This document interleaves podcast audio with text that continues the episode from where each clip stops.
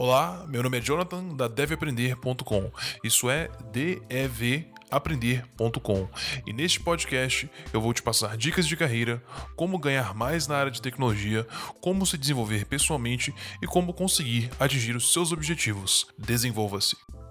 Fala pessoal, aqui é o Jonathan da devaprender.com e eu estou fazendo este vídeo aqui em continuação a um outro vídeo que eu já fiz anteriormente que fala dos projetos iniciais que você pode fazer em programação. Eu falei especificamente em Python, mas ele pode ser usado em qualquer outra linguagem de programação também. E a ideia é que você assista esse vídeo para que você consiga ascender as escadas aí até a maestria, né? até que você domine a maioria das tecnologias necessárias para praticamente resolver qualquer tipo de problema. Mas hoje especificamente eu quero falar sobre as, os problemas que nós podemos fazer nível intermediário e eu vou falar mais sobre Python aqui, porque Python, cara, te permite fazer praticamente tudo. E você vai ver aqui quais são os exemplos que nós vamos usar em várias categorias, então eu tenho certeza que pelo menos uma delas vai ser interessante para você. Então vamos agora para o vídeo. Então primeiro, por que você deveria pensar em fazer projetos? Por que não simplesmente ficar codando ali, vendo tutorial e fazendo ah, exercícios? Bom, porque nada disso vai cimentar o seu conhecimento na sua cabeça. Para você cimentar, para você fixar isso, você precisa de botar em prática sem estrutura de um vídeo uh, tutorial. Não que vídeos sejam ruins. Eu aprendi muito do que eu sei hoje, na verdade, a grande maioria do que eu sei hoje vendo tutoriais, fazendo cursos online e tudo isso mais. Mas eu, além de ver os cursos, eu praticava por conta própria, eu tinha os meus próprios projetos. Então, nossa primeira categoria aqui, nós vamos ver aqui agora, são os projetos web. Então, a primeira ideia que eu quero te passar aqui é um site de portfólio. O que eu quero dizer com um site de portfólio? Um site de portfólio é um site que vai mostrar o que você sabe fazer quais são os projetos que você já fez, o seu nome, a sua qualificação, a sua formação, a sua experiência, uh, os depoimentos, se você depoimentos, se você tiver depoimentos de pessoas que já trabalharam com você, coloque esses depoimentos também no seu site. E de forma geral, esses são sites mais básicos de criar, porque eles não precisam de banco de dados, não precisam de ligar com muita informação, é praticamente só o front-end. E qual tecnologia de front-end eu recomendaria você usar hoje? Você pode usar, por exemplo, no lado do Python, o Django ou o Flask que são bibliotecas muito uh, robustas, eles fazem muito da, da, da, levantamento de peso forte, né? eles pegam toda a parte chata ou a parte repetitiva, eles já têm isso pronto, você precisa basicamente só usar, aprender a usar eles para que você possa fazer isso. E claro que todo projeto web requer um pouco de conhecimento de HTML, CSS e JavaScript, ok? Se você não sabe nada disso, nós temos algum, nós temos, eu tenho um curso completo, na verdade, de JavaScript que você pode ver no canal, vou deixar o link na descrição mas o requisito seria esse. Uma segunda ideia que eu deixaria para você aqui é um sistema de cadastro de usuário. Tá, talvez você já ouviu falar isso mil vezes, cara, mas por que você acha que mil pessoas diferentes estão recomendando isso? Provavelmente porque é uma coisa boa, né? Nem todo mundo recomenda coisas ruins o tempo todo. Então, se tem todo mundo te recomendando isso, é porque é uma coisa boa. Então, o sistema de cadastro de usuários é legal por quê? Porque primeiro você vai ter que ligar várias peças, você vai ter que ligar várias peças diferentes aí dentro de uma solução só. Você vai ter que ligar um front-end, né, uma apresentação para o usuário, você vai ter que ligar um back-end, às vezes um banco de dados ali para poder armazenar essa informação, e você vai ter que interligar tudo isso através de um sistema de back-end. E que novamente você poderia usar o Django e o Flask para poder ligar essa informação. E que, que eu poderia e que e aqui o que, que eu recomendaria que você colocasse? Se você tivesse no mínimo um cadastro de usuários um login para que esse usuário que foi cadastrado possa fazer uma edição e uma listagem de usuário. No mínimo isso para esse projeto. Se você querer expandir, você pode expandir infinitamente isso aqui, ok? Vamos agora para o próximo. Uma outra categoria que eu acho massa pra caramba aqui é usar APIs. Por que APIs? Se você nunca ouviu falar de API antes, cara, a API basicamente é uma forma de acessar informações que são disponibilizadas de forma pública um, ou de forma privada, dependendo do API. Então, por exemplo, o Instagram tem uma API, o Facebook tem uma API. E nós temos basicamente dois tipos de APIs que você pode acessar hoje, o API REST e o API GraphQL. Okay? Então, são os dois tipos de APIs que você pode acessar. Eu não vou entrar em detalhes aqui, mas de forma geral eles servem para você a extrair informação deles de alguma forma. E eu quero te dar alguns exemplos para que você possa praticar com eles. Então, lembrando que o API serve para você extrair informação. Um API que você pode usar, por exemplo, para poder praticar a sua habilidade com APIs é o Clima Tempo. O Clima Tempo tem um API público que ele disponibiliza que você pode extrair informações de tempo, como ah, se vai chover, se não vai chover, a temperatura, o clima, raios UV, informações como desse tipo. Você poderia juntar e criar uma solução, um projetinho para poder exibir uh, esse conhecimento para os possíveis recrutadores ou para você mesmo, caso você queira fazer isso. Um outro caso também é um API chamado Poke API, que é um API do Pokémon. Na verdade, não é oficial, né? é um API não oficial, mas de qualquer forma ele disponibiliza informações de Pokémon. Então, se você já viu Pokémon, já na sua infância viu ou vejo uh, bastante quando era criança e também quando adolescente. Então, se você quiser extrair qualquer informação dos Pokémon, se você quiser extrair ah, todo o Pokédex, né, toda a listagem de Pokémons, e você quiser montar, montar um aplicativo em volta disso, você poderia fazer usando o Pokédex. Eu vou deixar o link na descrição de tudo que eu estou falando aqui, então não esqueça de dar uma olhada na descrição para encontrar esses links, ok? Então você poderia fazer o quê? Você poderia extrair essa informação e exibir, por exemplo, em um site de alguma forma que seja útil para você, ok? Seja divertido para você.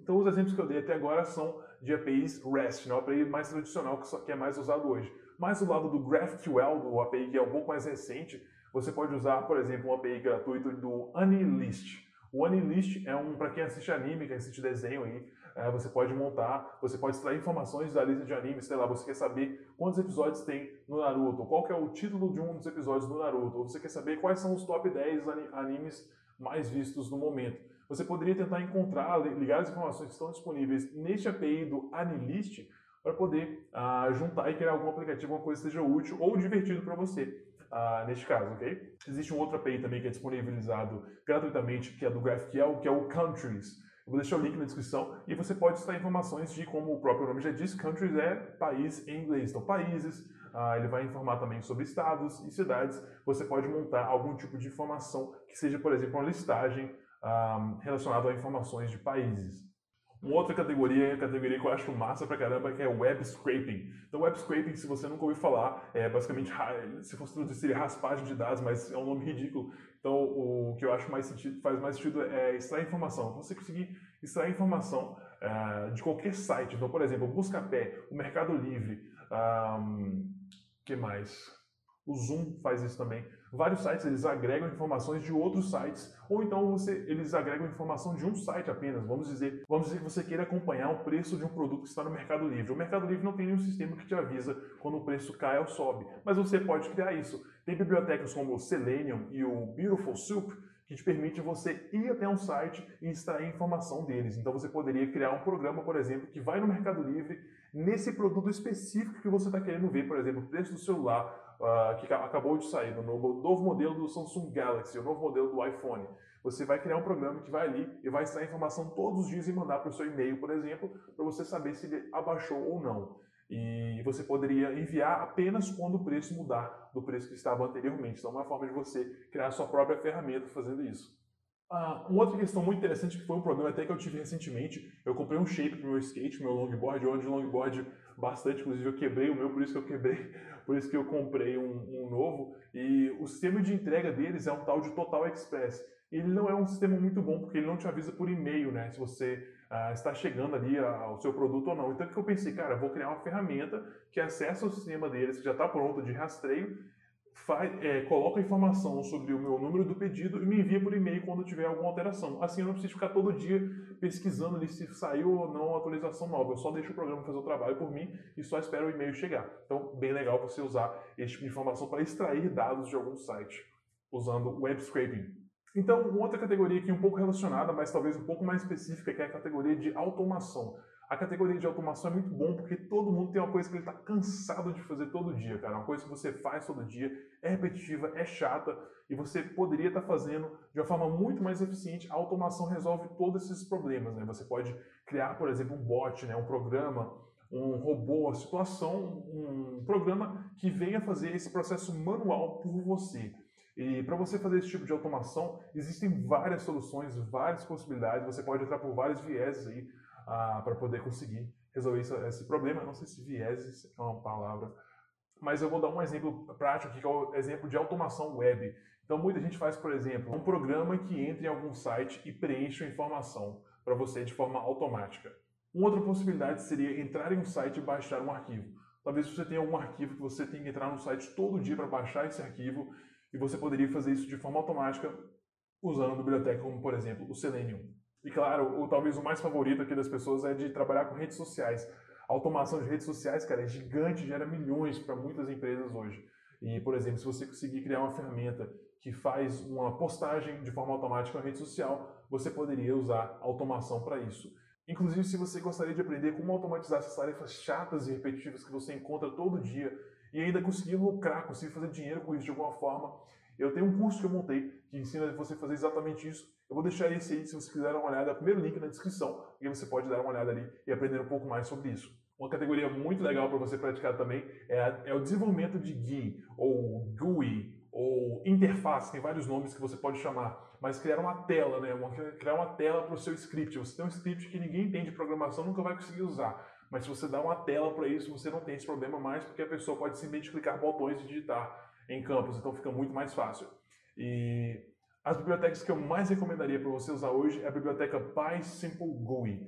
Essa biblioteca é muito boa, ela inclusive usa é, como base várias outras aí, como a Take, uh, que é uma biblioteca muito famosa também. Mas, uh, como projeto, o que, eu deveria, o que, que você poderia fazer, né, como exemplo? Você pode se espelhar em qualquer tipo de aplicativo que você vê hoje no seu computador, ou algum aplicativo que você já criou um script, mas você não tem uma tela para isso. Você poderia dar uma tela e dessa forma você poderia passar isso para outras pessoas usarem. Porque, inclusive, nós temos, inclusive eu tenho um tutorial completo de como iniciar o desenvolvimento de interfaces usando o PySimple GUI. Uh, eu fiz aqui no canal, vou deixar o link na descrição também. Você pode procurar o link aqui. E sobre exemplos de o que fazer neste caso, eu recomendaria você começar com algo mais simples, como por exemplo um bloco de notas depois uma lista de o que fazer, e depois você poderia crescer aquilo ali, fazer talvez um sistema de login, depois você poderia criar uma interface para as suas automações, você poderia criar uma interface para os seus scripts de web scraping, você poderia criar uma interface para o seu sistema, você poderia criar uma interface para um jogo. Tem, são muitas uh, oportunidades quando você consegue dar uma tela, dar um visual né, para aquilo que você está criando. Algo que as pessoas talvez não falam muito, mas que eu acho bastante interessante também você fazer são geradores.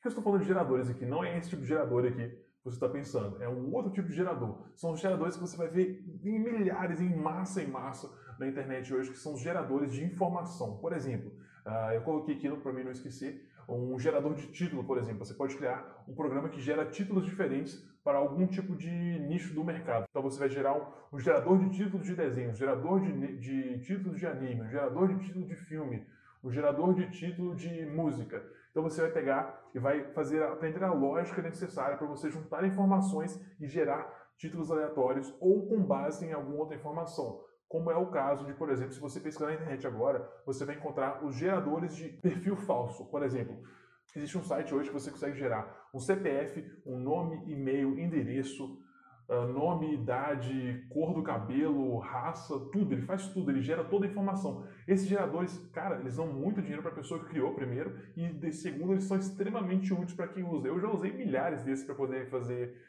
poxa, vários testes aí. Gerador de playlist, por exemplo, você poderia pegar um serviço, ligar inclusive como eu já falei aqui antes, o Spotify tem, existe uma API do Spotify, você poderia ligar o Spotify, o API do Spotify para poder extrair informações de música e juntar isso com um gerador de playlist. Então você tem um gerador de playlist que gera um link para as músicas dentro do Spotify. Então olha que legal, você pode fazer isso também.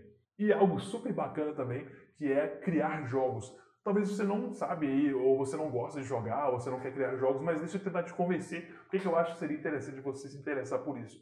A criação de jogos vai muito além de que simplesmente jogar, né? simplesmente gastar tempo ficar jogando em frente do computador. Ah, inclusive eu mesmo não jogo muito hoje, mas ah, o que, que, é legal de criação, da criação de jogos? A criação de jogos envolve muitos dos pilares que são muito importantes para a programação, como por exemplo a decisão, tomada de decisão, a interação com listas, a interação com a massas de dados. Você pode, dependendo do nível da programação que você está usando, do nível do jogo que você está fazendo, você pode interagir com física. Então, ah, dá para você ficar bem, ah, dá para você se divertir bastante nisso. E deixa eu dar alguns exemplos também de o que, que você poderia fazer no caso, no caso de exemplos de projetos de jogos. Você poderia usar uma biblioteca como, por exemplo, Pygame e criar um jogo tipo Ping Pong, criar um jogo tipo Tetris, ok? Aí você pode ir subindo de nível até que você chega no nível no, jogo 2D, uh, um jogo plataforma, são várias opções. Eu vou deixar uma lista na descrição de ideias de projetos para jogos para que você possa se inspirar um pouco mais nisso. Então, se você gostou disso, não esqueça de se inscrever no canal clicando aqui e também continuar aprendendo vendo este vídeo aqui. Se esse vídeo ajudou de alguma forma, não esqueça de curtir, comentar e mandar para todas as pessoas que você gostaria de ajudar, que elas estão também nessa jornada de programação. Ok, galera? E não se esqueça, se vale a pena, você deve aprender.